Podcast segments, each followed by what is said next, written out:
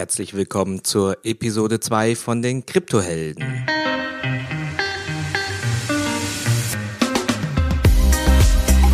Heute beamen wir uns in die Zukunft und schauen, wie Blockchain unser Leben verändert hat. Und hier sind deine Gastgeber Ono Akpolat und Hung Tiu. Herzlich willkommen zu einer neuen Episode von den Kryptohelden. In der letzten Episode haben wir so einen Rückblick gemacht von 2008 bis Dezember 2017. Was wir heute machen wollen, ist ähm, nicht die Gegenwart uns anzuschauen, sondern wirklich äh, einfach mal die Zukunft uns genauer anzuschauen. Wir stellen uns heute die Frage, was unsere Enkelkinder uns fragen werden. Ja? Und warum machen wir das? Ja, ich glaube, das ist eine ganz gute Übung, um so ein bisschen die Tragweite dieses Themas zu verstehen. Ja, wir lösen uns jetzt mal von dem, wie geht das ganz genau, von diesen ganzen Beschränkungen, legal und so weiter, die ganzen Risiken, die da sind und ähm, ja, malen uns jetzt einfach mal eine Zukunft aus. Ja, das ist, das ist verdammt spannend, Hung. Ähm, erinnere dich mal zurück an die frühen 90er Jahre und das äh, Aufkommen des Internets in den ganz frühen Zeiten. Und ähm, stellen wir uns mal zwei Szenarien vor. Im ersten Szenario treffen sich zwei Leute und der eine sagt zu dem anderen, hey, da gibt's jetzt Firmen, die machen was äh, mit, mit dem Internet und da kannst du jetzt Aktien kaufen und ganz viel Geld mitmachen. Und dann gibt's aber noch eine andere Variante der Geschichte. Und die andere Variante ähm, lautet, hey, da gibt's eine Technologie, das ist das Internet, das ist, ein, das ist ein, ein Netzwerk, über das man kommunizieren kann. Und in zehn Jahren wird die Welt so anders sein, oder in 15, 20 Jahren. Die Menschen werden Informationen über dieses Netzwerk verschicken. Das wird ähm, sofort bei, dem, bei der anderen Person ankommen. Menschen werden super effizient miteinander kommunizieren können und ähm, werden einfach in verschiedenen entlegensten Orten miteinander sprechen können, wo die Kommunikation vorher sehr, sehr, sehr schwierig war. Ja, also wenn wir sozusagen in die heutige Zeit kommen, äh, ein Brief äh, versus jetzt haben wir irgendwie FaceTime und können in, mit einem Klick äh, Videokonferenz überall in die Welt machen. Ne? Und wir wollen uns heute auf jeden Fall mit der zweiten Variante, also wirklich mit der mit der Nachhaltigkeit äh, beschäftigen, nicht mit dem, ähm, ich sag mal, sehr toxisch spekulativen Blasenbildung, die auf jeden Fall auch äh, gerade passiert, sondern mit dem mit der nachhaltigen äh, technologischen Entwicklung. Und ähm, genau, also ein, zwei, drei Beispiele geben, was dann unsere Enkelkinder uns in der Zukunft fragen werden, äh, wie die Welt damals war, bevor es die Blockchain gab. Hung, lass uns doch nochmal das erste Thema anschauen. Ähm, du hast ja das ganze Aufkommen des Internets noch ein bisschen besser mitbekommen als ich. Wie war das damals und welche, welchen Vergleich würdest du ziehen? Ja gut, in den 90ern war das so, ähm, eigentlich recht ähnlich wie, wie, wie so die Phase, wo, wo wir jetzt sind. Ne? Äh, da, da ging es los mit, ey, da gibt's ein neues Protokoll, TCP/IP, ähm, sozusagen, äh, ja eigentlich die die die Revolution, um das Internet drauf zu bauen. Und äh, keiner hat verstanden, warum. Und dann gab's die erste Anwendung, äh, die E-Mail, äh, mit der sich dann jeder beschäftigt hat und äh, mit der dann jeder so auch äh, sich warm gemacht hat mit der Technologie. Und dann ging es weiter und man hatte sozusagen, konnte das dann übertragen auf das Internet, das World Wide Web, wie wir es heute kennen und so weiter. Und das finde ich, das finde ich super spannend, denn wenn wir heute an die Blockchain denken, dann fragen sich ja alle, was sind überhaupt diese ganzen Protokolle, was kann ich damit und warum ist das alles so kompliziert? Was die Leute halt äh, oftmals übersehen ist, ähm, wenn du heute auf Google, Facebook oder auf WhatsApp eine Nachricht schreibst, dann läuft es auch über ähm, TCP/IP, höchstwahrscheinlich HTTP, aber kein Mensch denkt mehr an die Protokolle. Und das ist eigentlich eine ganz gute Analogie. Also die Killer-App für die Blockchain ist noch lange nicht raus, aber darum geht's doch gar nicht, weil wir sind ja aktuell noch dabei, die Protokolle zu, zu definieren. Genau, genau und zu verstehen. Ne? Es ist ein komplexes Thema, aber ich glaube, die monetäre monetäre Anwendung jetzt sozusagen, äh, die Neuerfindung der Finanzdienstleistung, das ist die App, die jetzt zu Beginn zumindest die Menschheit dahin bringt, zu verstehen, was alles möglich ist. Ja, stellen wir uns doch einfach vor, dass jeder Mensch seine eigene Bank ist und das Einzige, was er dazu braucht, ist ein Telefon und Internet, wodurch er dann einfach Zugang hat zum Bitcoin-Netzwerk. Ja, und wenn er das hat, kann er mit jedem anderen Menschen, der auch in dem Bitcoin-Netzwerk drin ist, Transaktionen durchführen. Und das recht schnell, ne, mit niedrigen Kosten. Und ohne eine Instanz, die dazwischen ist und äh, der du vertrauen musst oder vertrauen kannst. Bei, äh, bei schnell und niedrigen Kosten mussten jetzt bestimmt mindestens äh, einige Zuhörer lachen. Denn aktuell ist es wirklich so, es ist verdammt langsam und die Kosten sind extrem hoch. Ähm, was, was einfach daran liegt, dass die, dass das Netzwerk komplett überlastet ist und ähm, die Technologie wirklich noch nicht ausgereift ist, das muss man ganz klar sagen. Also Technologie ist noch im, äh, ich würde sogar sagen, experimentellem Stadion, also noch nicht mal Alpha, Beta. Ähm, aber in der Theorie ist es definitiv, und es gibt auch andere Kryptowährungen, die das sozusagen beweisen, günstiger und schneller. Als eine Bankenüberweisung, die mehrere Tage dauert. Und ähm, also wenn, wenn eine Bankenüberweisung länger dauert als ein Amazon-Paket, dann würde ich schon darüber nachdenken, dass es besser geht. cool, cooles Beispiel, ja. Äh, ich, ich muss sagen, auch, auch, ich meine, als ich mich zu Beginn mit diesem Thema beschäftigt habe und das erste Mal so eine Wallet äh, auf meinem, auf meinem Handy hatte, äh, da hatte ich noch nicht so richtig verstanden, was es eigentlich bedeutet, ne? weil ich hatte davor ja auch ein, eine App von der Bank äh, auf meinem Handy drauf und äh, beides sah eigentlich gleich aus. Ne? Beides hat so gesagt, ja, du hast noch so und so viel Geld. Äh, bei beiden konntest du sagen, ich schicke jetzt so und so viel Geld irgendwo hin. Ähm, aber es sind grundsätzlich zwei ganz andere Prinzipien, die dahinter stehen. Nicht? Bei dem einen ist es eine App einer Bank, das heißt, das Geld, was du drauf hast, das hast du nicht direkt im Zugriff, sondern es liegt bei einer Bank, wo du Vertrauen schenkst, dass sie genau das tut, was, was du ihr sagst. Und bei dem anderen, bei dem Wallet, bei dem Bitcoin Wallet, jetzt als mit dem Beispiel, da, da bist du die Bank. Ne? Das war für mich irgendwie ganz zu Beginn, als ich das Ding mal einfach äh, drauf hatte, war mir das nicht klar. Ich dachte, das sei das Gleiche. Ja, ein ganz interessantes Beispiel, ähm, was mir dazu einfällt, ist, jeder von uns war sicherlich mal im Ausland und hat mit der Kreditkarte bezahlt und mir ist es schon teilweise passiert, dass dann meine Kreditkarte nicht mehr funktioniert hat. Und was die Bank halt für mich gemacht hat, ist, die Bank hat meine Kreditkarte gesperrt. Das ist dann ein sogenanntes Sicherheitsfeature, was ich auch jetzt gar nicht lächerlich machen möchte. Das ist auch total legitim. Aber das ist eigentlich ein ganz gutes Beispiel. Also die Bank verbietet mir einfach Geld abzuheben, weil sie denkt, da passiert gerade etwas, was nicht legitim ist. Und in der Blockchain oder im Kryptobereich wäre, wäre das halt undenkbar, weil jeder muss für seine eigene Sicherheit selber sorgen. Und wenn man ähm, irgendwo hingeht, wo es unsicher ist und seine, sein Wallet oder seine Private Keys veröffentlicht, dann, dann ist halt alles weg. Ne? Und das sind so die Vor- und Nachteile. Also die Bank schützt natürlich auch, ist aber zentralisiert und man muss der Bank vertrauen. Und im Kryptobereichen gibt es wirklich keinen, der einen, der einem schützt. Also es gibt natürlich Wallet-Anbieter, die das machen, wie zum Beispiel Coinbase. Aber in der Theorie, und das ist ja auch so die Philosophie von Krypto, ist, jeder ist für seine Sicherheit selber verantwortlich. Äh, die Frage, die sich mir stellt, ist immer, ja, wieso gab es das vorher schon nicht? Also was, was war der wirkliche Durchbruch mit Bitcoin oder der Blockchain? Ähm, das ist eine sehr gute Frage. Es waren aus meiner Sicht verschiedene Dinge. Ähm, eines der Kernpunkte ist wirklich Distributed Consensus, also ein, ein, ein Konsens, der von verschiedenen Parteien wirklich, wo alle zustimmen müssen, ähm, gefallen wird der wird sichergestellt durch Proof of Work, also durch das sogenannte Bitcoin Mining. Wie gesagt, auf Details gehen wir ein, aber erstmal als Konzept. Es wird einfach sichergestellt, dass sich verschiedenste Parteien überall auf der Welt auf einen Stand einigen, der Heilige Gral ist. So sieht's aus und nicht anders. Und das hat das Protokoll sichergestellt, zum ersten Mal. Ah, okay. Und vorher hat das die Bank sichergestellt, ne, als zentrale Instanz. Genau, vorher hat, äh, hat die Bank das sichergestellt. Die Bank genießt unser Vertrauen, aber im Prinzip haben wir keinerlei Kontrolle darüber, wie die Bank das macht. Natürlich ist es jetzt ein äh, Jahrzehnte ähm, altes System, wo wir einfach, äh, dem wir einfach vertrauen, aber wir müssen ihm eben vertrauen. Und der Unterschied zu Bitcoin oder zur Blockchain ist, bei der Blockchain äh, brauchen wir keine zentrale Organisation zu verteilen. Daher auch das, ähm, daher auch der Begriff trustless, weil wir vertrauen niemandem, keiner zentralen Einheit. Trustless ist ein guter Begriff. Also wir brauchen niemanden, dem wir vertrauen. Wir können sogar dem Protokoll vertrauen. Und das, der große Vorteil auch hier ist auch, ähm, ja, es ist permissionless. Jeder kann teilhaben.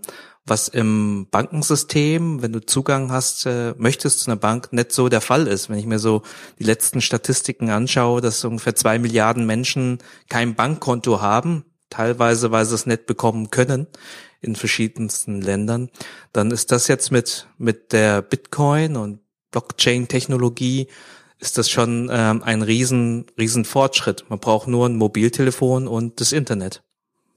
Ja, das ist das Szenario. Also das heißt, wir haben ein von einem Internet der, der Information und Daten entwickeln wir uns zu einem Internet des Geldes beziehungsweise der Werte. Und äh, ich glaube, genau das werden die Fragen sein, die uns die Enkelkinder in 20, 30 Jahren fragen werden. Wie, ihr habt früher mit Papier gezahlt oder mit einer Plastikkarte. Äh, verstehen wir gar nicht, warum eigentlich, oder?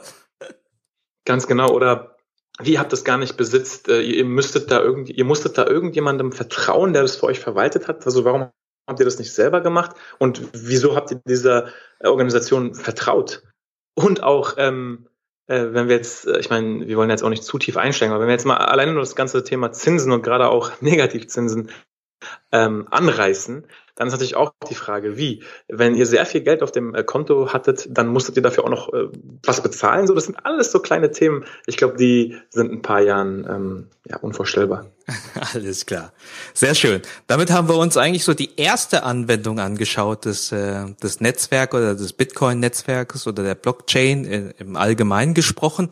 Sozusagen die E-Mail äh, des Internetzeitalters. Ähm, wodurch dann auch, sag mal, die meisten Leute jetzt zum ersten Mal damit in Berührung kommen, ähm, dann wollen wir uns doch jetzt einfach mal die nächsten Use Cases anschauen, die vielleicht, sag mal, drauf aufbauen oder vielleicht auch nochmal weiter weg sind. Ja, ganz genau. Also ein, eine Sache, die sicherlich viele auch schon gehört haben, ist ja, neben Bitcoin gibt's viele verschiedene andere Währungen. Und die prominenteste zweite, denke ich zumindest, ist Ethereum. Und Ethereum im Unterschied zu Bitcoin ist keine reine Währung. Ethereum ist äh, ein sogenannte, eine sogenannte Utility oder ein Asset oder wie auch immer man das beschreiben möchte. Und da kann man jetzt natürlich viel, viel mehr Sachen machen als bei einer Währung. Denn mit einer Währung kann man erstmal nur bezahlen oder eine Transaktion durchführen und einen Wert von A nach B führen.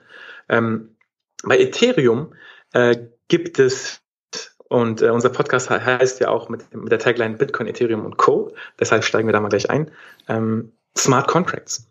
Und diese Smart Contracts erlauben es uns, gewisse Sachen, gewisse Logiken in der Blockchain dezentral auszuführen, um damit unter anderem zum Beispiel dezentral Nachweise zu verwalten.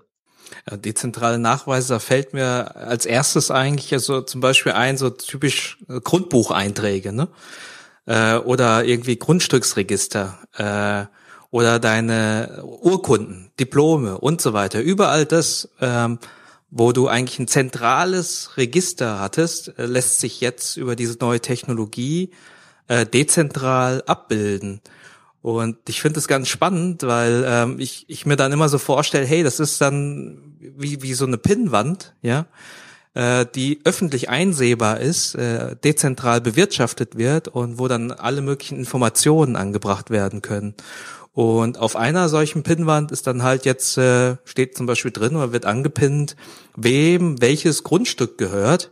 Und äh, es können über Smart Contracts und so weiter äh, Transaktionen durchgeführt werden, wo dann jemand halt Bitcoin irgendwo hinschickt und dann dieses äh, Grundbucheintrag, dieses Grundstück dann übergeht auf den anderen. Ja. Das ist ja. echt spannend. Ich, ich frage mich auch, also wie, wie, hoch die Notarkosten, die wir uns jetzt äh, jetzt zumuten müssen und das ist doch dann später echt alles obsolet, oder? Das ist das ist so ein bisschen die Idee, die äh, viele haben, dass ähm, äh, wie du halt ansprichst, ein Notar dafür, dass er ein Stück ähm, Papier vorliest, ohne das jetzt äh, runterreden zu wollen, ähm, eine sehr relativ hohe Summe bekommt. Also es ist einfach sozusagen der aktuelle Prozess ähm, beim Grundbuchamt, mit einem Notar, äh, mit der Grunderwerbsteuer. Wie gesagt, das sind alles so Sachen, die sind für uns einfach gegeben, aber es kann ja auch anders sein. Und das Beispiel, was du ansprichst, ist total interessant. Ich finde das mega spannend. Ähm, ich will es noch mal einmal ganz kurz ein bisschen ganz leicht technisch erläutern, wie das, wie das ablaufen würde. Ähm, du würdest zum Beispiel mit deiner Frau irgendwann entscheiden, ihr wollt jetzt euer Haus verkaufen. Und ihr habt beide verschiedene, ähm, ich sag mal, Blockchain-Konten, ganz abstrakt und ähm, setzt jetzt einen Smart Contract auf, bei dem ihr sagt, ihr möchtet Summe X für euer Haus und beide Parteien, also du, deine Frau und du müsst zustimmen. So. Der Käufer, der sich qualifiziert, ähm, kann jetzt zum Beispiel Bitcoin oder Ethereum an diese Adresse senden. Und wenn es wirklich die Summe ist, die ihr haben wolltet, dann müssen beide, deine Frau und du, weil es so in diesem Smart Contract definiert ist, zustimmen. Und sobald ihr beide zugestimmt habt, wird innerhalb der Blockchain aus diesem Smart Contract heraus der, ich sage jetzt mal, ähm, Grundstückstoken von euch an den neuen Eigentümer versandt und ihr habt aber von dem neuen Eigentümer die Bitcoins oder Ethereum bekommen. Und so ist die Transaktion, so hat die Transaktion stattgefunden, ohne zentrale Partei, ähm, ohne dass ähm, ein Notar dazwischen irgendwas vorlesen musste. Es wurde sozusagen durch den Smart Contract definiert. Und der Smart Contract ist ohnehin öffentlich ähm, auslesbar und zugänglich für, für jedermann. Das heißt, alles ist transparent, alles ist ohne zentrale Einheit. Ähm, jeder kann Sachen kaufen, verkaufen, hin und her schicken, wie er möchte, ohne eben dieses, diesen, dieses, diesen ganzen Apparat drumherum. Ja, das Einzige, was du brauchst, ist halt eigentlich wirklich nur jemanden, der, der diesen Smart Contract dann auch für dich checken kann, ob der genau dem entspricht, was du, was du möchtest, oder? Das stimmt, aber heute sind es eben Smart Contracts, die ähm, programmiert werden von Entwicklern. Ich glaube, das wird in zehn Jahren auch ganz ja. anders aussehen. Ja. Da wird es da wird's Plattformen geben, wo man dann sagt, ich möchte mein Haus verkaufen, hier sind die Daten, die ich eingebe und dann wird der Smart Contract im Hintergrund generiert. Ja, sehr cool. Also, also kann sein, dass wir also unseren Enkelkindern mal erklären müssen, was, was Notare sind äh, oder waren. Und ähm, dass wir unseren Kindern auch mal erklären, Enkelkindern erklären, wie hoch die Grunderwerbssteuer und, und sonstige Notarkosten denn waren, um beim Erwerb einer Immobilie, oder? Ja, und nicht zu vergessen, ähm, wenn Sie dann ein Grundstück innerhalb von irgendwie einer halben Millisekunde über einen Smart Contract kaufen, müssen wir denen auch erklären, dass es bei uns ein Prozess war, der mehrere Monate gedauert hat. ich kann mir das gar nicht vorstellen, dass es so schneller geht. Das ist Wahnsinn. Aber es wird kommen. Es wird kommen. Und ich glaube, wir bauen das ja jetzt langsam auf. Ich glaube, jetzt gehen wir mal zu ein paar Themen, die noch vielleicht noch viel weiter weg liegen oder noch ein bisschen abstrakter sind. Ähm, und ohne, da hast du ja was, was Cooles vorbereitet. Vielleicht äh, äh, machst du mal sozusagen jetzt mal noch einen größeren Sprung. Ähm, also wir haben ja schon von ähm, tokenisierten Eigentümern gesprochen, also wirklich physischen Eigentümern, die wir in der realen Welt besitzen, die wir dann tokenisieren. Und wenn wir das tokenisiert haben, dann haben wir eben die Möglichkeit, das über eine Blockchain digital zu handeln. Was es aber jetzt aber auch gibt, sind ja äh, digitale Güter. Und bei digitalen Gütern denken wir an vielleicht an Musik, MP3s, PDFs äh, und solches. Das große Problem bei diesen digitalen Gütern ist, äh, wenn ich eine MP3 habe oder wenn ich eine PDF habe, kann ich die copy-pasten, das sogenannte Copy-Paste-Problem. Es gibt eigentlich keinen Nachweis darüber, wer das wirklich besitzt. Es gab Ansätze technologisch, um irgendwie ähm, zu sagen, wer das lizenzieren darf oder wie das strukturiert ist. Aber de facto kann es einfach jeder kopieren und keiner weiß, wem es gehört.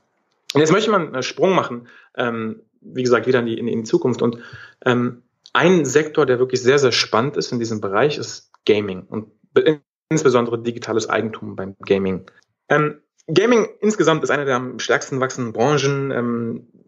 Der, der Fakt, dass sozusagen Höhenanstrengungen immer mehr als Sport oder E-Sports anerkannt wird, ähm, ist gegeben und Kryptowährung, die Blockchain werden jetzt einiges revolutionieren. Ich selber habe sehr, sehr viel gespielt in meiner Jugend und eines der Spiele, was ich gespielt habe, war World of Warcraft. Mhm. Und bei World of Warcraft war es so, ich hatte verschiedene Charaktere und ich hatte verschiedene Gegenstände.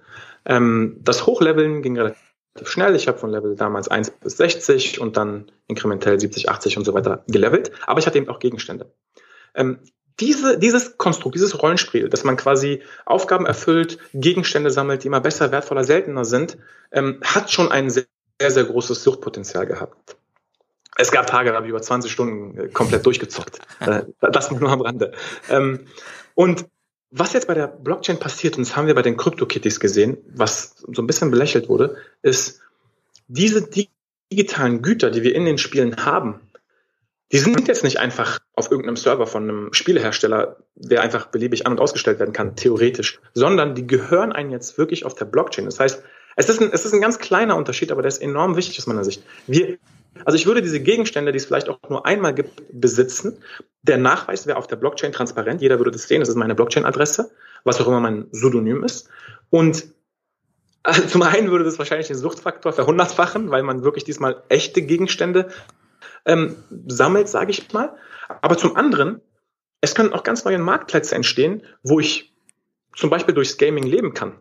Was heute auch schon geht, wenn man zu den Top 1% gehört. Aber ähm, man stellt sich mal vor, man, man, man sagt einfach, man möchte von diesem wie gesagt, was Sport ist letztendlich, Hirnsport, Leben und spielt acht Stunden am Tag. Und durch das Spielen ähm, erreicht man ähm, Level oder kriegt ganz besondere seltene Gegenstände, die andere nicht erreichen können, weil sie eben diese Zeit nicht reinstecken. So, ich könnte mich jetzt dafür entscheiden, diese Gegenstände selber zu benutzen oder aber ich verkaufe diese, weil sie mir ja gehören, echt gehören auf der Blockchain. Andere, die eben ihren Lebensunterhalt durch eine andere Aktivität ähm, ähm, beschreiten, aber trotzdem gerne spielen, können durch ihr anders verdientes Geld, können das einsetzen, um eben von mir diesen Gegenstand zu kaufen. Das heißt, das ist dann meine Einkommensquelle. Und das nur mal so als, ähm, als ein Beispiel, wie ähm, ja, das komplette Leben auch äh, verändern kann und wird. Davon abgesehen, ähm, also Gaming ist wirklich eines meiner Lieblingsthemen, denn ähm, ich, ich, ich mal so ein Szenario anreißen, wie das wirklich sein könnte. Ähm, wir werden, wir werden mit unseren Enkelkindern in, ins Stadien gehen, vielleicht sogar ins Olympiastadion, um die Weltmeisterschaft des Gamings anzuschauen. Fußball ist wahrscheinlich zweiter oder dritt populärster Sport bis dahin. Ähm, die Teams, die Spieler werden komplette äh, Rockstars sein, ja, also die Cristiano Ronaldos der Generation und davon natürlich leben und ähm, ja wahrscheinlich die besten und seltensten Gegenstände auf, auf auf ihren Blockchains haben. Das heißt, jeder wird es anhimmeln, jeder wird es sehen. Es ist wie so eine Trophäe, die öffentlich zugänglich ist. Ähm, wie gesagt, bisher ist das alles zentralisiert und kein echter Besitz. Ja, der, der Spielehersteller kann morgen ein Patch rausbringen und sagen, diese, diesen Gegenstand gibt's jetzt nicht mehr.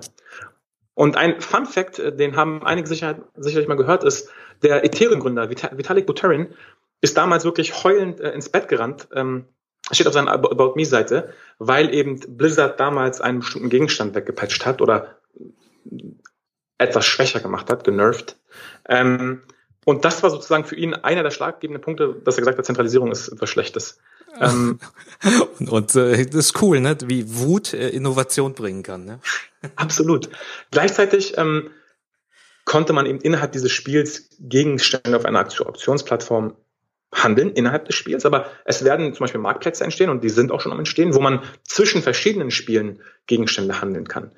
Aber man muss das gar nicht nur aus Spieleperspektive Perspektive sehen. Ich kann jetzt zum Beispiel dahergehen und sagen, ich habe so viel gespielt, ich habe so viel erreicht, ich möchte jetzt meine Gegenstände verkaufen und mit dem äh, Geld, was ich verkauft habe, was ein anderer kauft, weil er jetzt spielen möchte und dieses Hobby betreiben möchte, kaufe ich mir ein, ein Auto ist jetzt schlechtes Beispiel, weil darauf kommen wir später noch. Aber kaufe ich mir jetzt, äh, weiß ich nicht, eine neue, neue, neue Kamera zum Beispiel. Ja. Und das einfach, dass man, dass man, also das ist ja heute gar nicht denkbar, dass ähm, dass man vom Spielen und ähm, da wirklich durch digitale Güter irgendwie einen Mehrwert schaffen kann. Weil viele denken, was ist das denn? Man sitzt es doch gar nicht, irgendjemand hat es erfunden und jetzt äh, hat man das. Ja, aber dieses, Erfund, dieses Erfinden eines digitalen Gegenstands ist ja auch wie eine Art Kunst. Also jedes Spiel aus meiner Sicht ist ja wie Kunst und ein Kunstobjekt hat ja auch einen, ähm, einen Wert, der, naja, ich will nicht sagen arbiträr, aber der nicht unbedingt am, ähm, Mehrwert der Anwendung, sage ich mal, gemessen ist, sondern an dem ideellen Wert. Und genauso ist es halt auch mit der Kultur des Gamings aus meiner Sicht. Wow, interessant, ist spannend. Ist eigentlich einfach das angewendet, was wir jetzt in dieser Finanzwelt sehen, äh, auf, auf das Gaming und auf eine, sag mal, ein bisschen abstrakte Richtung genereller Tokenisierung. Und äh, ich glaube, dass das, äh, da wird einem schon klar, was, was für Möglichkeiten da dahinter stecken. Hast du uns noch ein geiles Beispiel? Ja, absolut. Ähm, das zweite Beispiel, äh, worüber ich mir Gedanken gemacht habe, ähm, und das sind übrigens alles nicht Beispiele, die ich mir selber ausgedacht habe. darüber redet die ganze Welt schon, aber ich finde es einfach so spannend. Ähm, das sind Self-Driving Unternehmer. Kannst du dir, kannst du dir denken, was ich da meine? Self-Driving Unternehmer. Also Unternehmer, das, das hört sich eigentlich schon fast noch so an wie eine Person, die dahinter steht. Aber ich glaube, wenn du es jetzt ansprichst mit zukünftig und, und Autos und sonst wie, das, das sind wahrscheinlich dann selbstständig fahrende äh, Fahrzeuge, oder? Ganz genau. Also was gerade passiert und wo wir uns, glaube ich, auch einig sind, ist, dass autonomes Fahren kommen wird. Ähm, Tesla, eines der großen Player, arbeitet stark dran, aber auch die deutschen Hersteller arbeiten mit Hochdruck daran, autonomes Fahren zu ermöglichen. Und es gibt auch schon Testfahrten, die wirklich ähm, von Berlin nach München zum Beispiel komplett autonom gefahren sind. Das wird kommen, das ist gar keine Frage. Sie fahren selber, sie lenken selber. Also die die Mobilität ist sozusagen äh, komplett gegeben. Was jetzt aber durch die Blockchain auch noch enabled wird, ist, dass sie als selbstständige Unternehmer agieren. Und was ich damit meine, ist folgendes. Stellen wir uns folgendes Szenario vor. Ähm, ein Auto, was keine Person oder kein Unternehmen besitzt, ein selbstständiges Auto, fängt an einem Tag an zu fahren. Es hat ein Startkapital von 1000. Jetzt kommt ein Passagier und möchte von A nach B fahren und zahlt dafür 20. Dann kommt ein zweiter Passagier und möchte von, von B nach C fahren und zahlt dafür 50. Das heißt, das Auto erwirtschaftet einen Gewinn. Das Auto hat natürlich auch Kosten. Das Auto muss bis dahin wahrscheinlich Strom tanken, das Auto muss gewartet werden, das Auto muss gereinigt werden, das Auto kauft sich vielleicht ähm, Daten, um die bestmögliche Route herauszufinden. Das Auto kann aber auch eigene Daten, die es generiert durch das Fahren und über den Verkehr verkaufen. Und wenn der Passagier zustimmt, kann auch der Passagier seine eigenen Daten anonymisiert verkaufen, wohin er gefahren ist und vielleicht was er damit machen will. Und die Gewinne sozusagen werden zwischen dem Auto und dem Passagier geteilt. Das ist sozusagen eine Welt, in die wir kommen können und die wird sozusagen durch die Blockchain nochmal ermöglicht. Ähm, da gibt es jetzt einige, äh, einige ähm, Hürden heute noch. Zum einen, autonomes Fahren ist noch nicht perfekt. Ähm, die Schnittstelle zur Identifikation, also wie wird jetzt wirklich jeder Passagier identifiziert, ist noch unklar, aber das wird letztendlich gelöst. Ja, was ich meine ist, wird unsere Iris, äh, werden unsere Augen gescannt, haben wir einen äh, Chip-Empfänger, haben, ähm, haben wir ähm, in unserem Handy einfach ein Signal, was identifiziert, dass wir das sind, weil das muss wirklich gegeben sein. Ähm, und ich sag mal, die ganzen Protokolle, die ganzen Kryptowährungen, die dafür in Frage kommen, wie zum Beispiel IOTA, die sind alle wirklich noch so experimentell und so instabil und in der Theorie skalierbar, in der Praxis gibt es noch viele Probleme. Das sind so die aktuellen, ich sag mal, Hürden. Das sind aber absolut keine Blocker, denn daran wird gearbeitet. Ähm, was ist jetzt wirklich so der unterschiedliche Faktor? Oder was werden unsere Enkelkinder, um bei dem Thema zu bleiben, sagen? Zum einen, wenn die sagen, wie, ihr seid wirklich selber Autos gefahren, musstet einen, äh, musstet einen Führerschein machen, seid gefahren. Ähm, das, glaube ich, wird komplett, hm. ähm, das ist genauso wie, äh, wenn wir jetzt sagen, wie, ihr seid, ihr seid alle auf Pferden geritten. Ich meine, Reiten ist ein Hobby, genauso wird Autofahren wahrscheinlich weiter ein Hobby bleiben. Aber es wird nicht mehr die, äh, die Mehrheit der Gesellschaft wird, kann wahrscheinlich nicht mehr reiten. Ähm, dazu kommt, dass sie sagen werden, ähm, zum Beispiel, wenn man an eine Taxifahrt denkt oder, oder, oder noch schlimmer, ein Auto zu mieten, ja. Wie, ihr musstet da irgendwie Tage vorher einen Vertrag abschließen, ihr musstet dann äh, wieder mit einer Plastikkarte das bezahlen, ihr musstet dann irgendwo hin und euch die Schlüssel abholen. Also, das sind alles so Themen, die sind trivial, weil wir sie einfach machen und das ist ja auch vollkommen okay, aber das wird einfach eliminiert werden, weil man wird einfach sagen, ich möchte von A nach. Weil das, das eigentliche Problem, was wir versuchen zu lösen, in den meisten Fällen, ist von A, zu, von A nach B zu kommen. Also wirklich transportiert zu werden. Ich lasse jetzt mal den Fahrspaß und Hobbyaspekt weg, der vielleicht bei einigen noch dazu kommt. Ohne was ich in dem Zuge auch, auch recht interessant finde, ein, eine Hürde war auch, dass ähm, ja, so ein Auto, so wie du es gesagt hast, um selbstständig halt handeln zu können, äh, braucht es halt auch eine Art Bankkonto. Ne? Äh, es muss ja auch Transaktionen durchführen können. Und in unserer heutigen Gesellschaft oder Stand heute ist es so, wenn wir das, äh, dass das nur natürliche Personen, also du, ich oder in Form von Unternehmen, Zusammenschluss von äh, natürlichen Personen, dass man dann ein Bankkonto eröffnen kann und handeln kann. Und mit Bitcoin und Co. Ähm, ist es egal, wer dahinter steht. Ne? Es kann eine Maschine sein, ein Auto. Das würde sozusagen jetzt schon gehen, dass ein Auto ja handelt. Absolut. Und was ich halt auch wirklich spannend finde, ist, ähm, stell dir vor, ähm, du lebst äh, in einer Gemeinde. Und klar, es gibt so, es gibt so verschiedene Hierarchien, ich sag mal von, von äh, der Welt, der Europäischen Union, äh, der Bundesrepublik Deutschland, äh, deiner Stadt Stuttgart und dann deinem Bezirk. Aber stell dir jetzt einfach mal das Konzept einer Gemeinde vor. Was auch immer ähm, der Rahmen dafür ist. Als Gemeinde entscheidet ihr euch jetzt, ihr möchtet zehn dieser Autos anschaffen für ein gewisses Investment. Das heißt, ihr schafft euch diese zehn Autos an, die innerhalb dieser Gemeinde fahren dürfen oder auch außerhalb. Und die Profite, die erwirtschaftet werden von diesen Autos, fließen wieder zurück in die Gemeinde und können wieder in neue Projekte investiert werden. Ob das neue Straßen sind oder ob das ähm, bessere Bücher für Schulen sind, sei dahingestellt. Und also es gibt einfach kein profitorientiertes Unternehmen zwangsläufig, was diese Autos besitzt und was eben, ähm, ähm, ich sag mal, den primäre das primäre Ziel hat, Profit zu erwirtschaften, sondern es gibt eine Gemeinde, die diese Autos besitzt, die das primäre Interesse hat, die Mitbewohner der Gemeinde von A nach B zu transportieren und die Gewinne sinnvoll zu investieren. Und das ist aus meiner Sicht eine Welt, äh, die wesentlich erstrebenswerter ist als, ähm, als das, was wir jetzt, wo wir jetzt drin leben. Wunderbar. Also unseren Enkelkindern wird's gut gehen, ja? Ich, was, was das immer lustig ist, ich meine, ich, ich rede mit meiner Ehefrau ja öfters darüber und mal ihr so die Welt aus, wie, sie in 20 Jahren aussehen kann und bin ja total begeistert. Und dann guckt sie mich am Ende immer so an und das willst du? Das findest du toll? Sie hatte richtig Angst vor, ja, vor, vor so einer Welt. Und ich glaube, es ist aber so, wenn man die Übung macht und sich da irgendwie mal 20 Jahre zurückversetzt, äh, sozusagen vor das Internetzeitalter und man da irgendwie die Welt aufgemalt hat, die wir heute haben, dass irgendwelche großen Konzerne eigentlich über Mobiltelefondaten und sonst was überall wissen, wo du bist und dir äh, zwar Nutzen schaffen, aber auch vieles dafür haben, da hättest du wahrscheinlich auch Angst gehabt damals. Ja? Und heute sind, haben wir uns dran gewöhnt, nutzen es und profitieren davon auch. Ne? Ja, da bin ich, da bin ich voll bei dir und mir geht's, äh, mir geht's mit meiner Frau genauso. Und diese Frage, willst du das? Das ist eine Frage. Ich, ich komme ein bisschen aus einer anderen Perspektive. Was ich mir immer denke, ist, es wird so kommen, äh, die Welt wird so aussehen. Und die visionärsten Leute, die ich kenne, sind wirklich Science-Fiction-Leute, die sich damit beschäftigen. Und Science Fiction hat diese Sachen wirklich schon Jahrzehnte vorher äh, gesehen weil sie einfach wirklich in dieser äh, tagtäglich äh, sehr, sehr visionär über diese ganzen Sachen nachdenken. Der, der, der Punkt ist jetzt folgender. Ich glaube, als Mensch oder Gewohnheitstier oder wie auch immer, hat man immer so ein bisschen Angst vor, diesen, vor dieser Veränderung.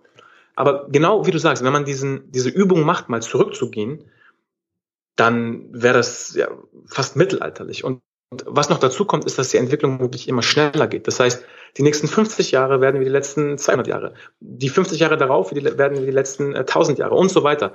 Und ich glaube, es gibt einen Punkt, äh, einer meiner Lieblingsblogger, äh, Tim Urban, äh, erwähnt es auch immer wieder, dass wenn man zu weit in die Zukunft kommen würde, das wäre so überwältigend, man würde wahrscheinlich einfach sterben, weil man überhaupt nicht mehr klarkommen würde auf die Veränderung, die gerade passiert. Und äh, die Hälfte der Menschheit lebt vielleicht schon auf dem Mars und äh, wir haben Sachen entdeckt, an die wir heute noch gar nicht denken können. Aber das ist, das ist ja gerade das Spannende, wenn wir an die Zukunft denken. Ja, es ist, es ist Sci-Fi, auf jeden Fall. Es ist aber auch trotzdem noch äh, vorstellbar genug, dass man nicht sagt, die spinnen jetzt völlig, sondern ja, doch, also wir sehen ja schon, dass es in die Richtung geht. Ja, absolut. Und ich glaube, das war heute auch irgendwie, waren drei, vier Beispiele, äh, um einfach da mal reinzukommen. Ich glaube, es gibt noch zig andere Visionen und Beispiele, oh nur wie äh, im Ener Energiebereich, im Immobiliensektor, ein dezentrales Airbnb oder Uber, ein dezentrales Facebook vielleicht oder vielleicht auch irgendwie dezentralen autonomen Organisationen. Ja, definitiv. Dafür, dafür ist die Zeit ähm, zu knapp. Aber ich denke mal, wir werden in äh, zukünftigen Folgen ähm, auf viele dieser Themen nochmal eingehen. Ähm, vielleicht auch auf einig, den ein oder anderen ICO, also sogenannten Initial Coin Offering, einen neuen Coin, der an den Markt kommt, eingehen, wo einige dieser Themen, die du gerade beschrieben hast, ähm, behandelt werden. Das, das ganze Thema äh, äh, ähm, Strom und, und äh, Versorgung, also Utility im wahrsten Sinne des Wortes, ähm, finde ich sehr, sehr spannend. Und ja, also da gibt's, da gibt's unfassbar viel. Und das, das, das Coolste an, dem, an der Sache ist eigentlich, ich glaube, die wirklich coolen Killer-Apps und Projekte, an die können wir jetzt noch gar nicht denken. Mhm. Und, und in zehn Jahren wieder sagen, ah, ja, klar, klar, dass das kommt. Das, äh, das, das war offensichtlich. Ne? Der, der, der nächste Mark Zuckerberg wird X sein. X existiert heute schon, aber wir, wir sehen es noch nicht. Sehr cool. Super. Onur, Hast du noch irgendwas zu dieser Folge? Nein, ich glaube, wir sind durch. Äh, wieder etwas länger, aber ich glaube, es war sehr, sehr spannend. War auch toll, mal einfach jetzt äh, mit dir gemeinsam zu träumen. Und ich glaube, das ist eine Übung, die wir äh, in den nächsten, nächsten Monaten, Jahren äh, wiederholen. Definitiv. Ähm, zum Abschluss noch, wir haben uns eine äh, Einsteigerfolge gemacht, wir haben uns die Geschichte angeschaut und wir sind jetzt äh, auf eine Reise gegangen in die Zukunft. Ähm, wollen wir beim nächsten Mal mal eine kleine Reihe machen, wo wir wirklich sachlich, inhaltlich in die ganzen Themen einsteigen und das ganze Thema jetzt mal anfangen, auch technisch zu erklären?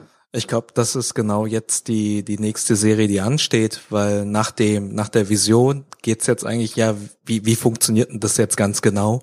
Und ich glaube, ohne da werden wir jetzt in den nächsten Wochen mal nachlegen mit Episoden, die das genau einfach und, und äh, klar äh, erklären. Und da auch vielleicht als äh, Anregung an die äh, Zuhörer, falls ihr da Fragen habt, die euch jetzt so sofort spontan einfallen, ja, zu Themen wie, ah, wie äh, erwerbe ich denn jetzt äh, äh, Bitcoins? Was sind Tokens überhaupt? Beziehungsweise wie, wie verwahre ich äh, meine, meine Coins und Tokens sicher? Äh, schickt sie uns rüber, wir werden das alles äh, dankend verwerten. Genau. Alright, Ohne hat mal wieder Spaß gemacht mit dir. Ich danke dir total und ja, bis zur nächsten Woche. Danke dir auch, Hung. Schöne Grüße.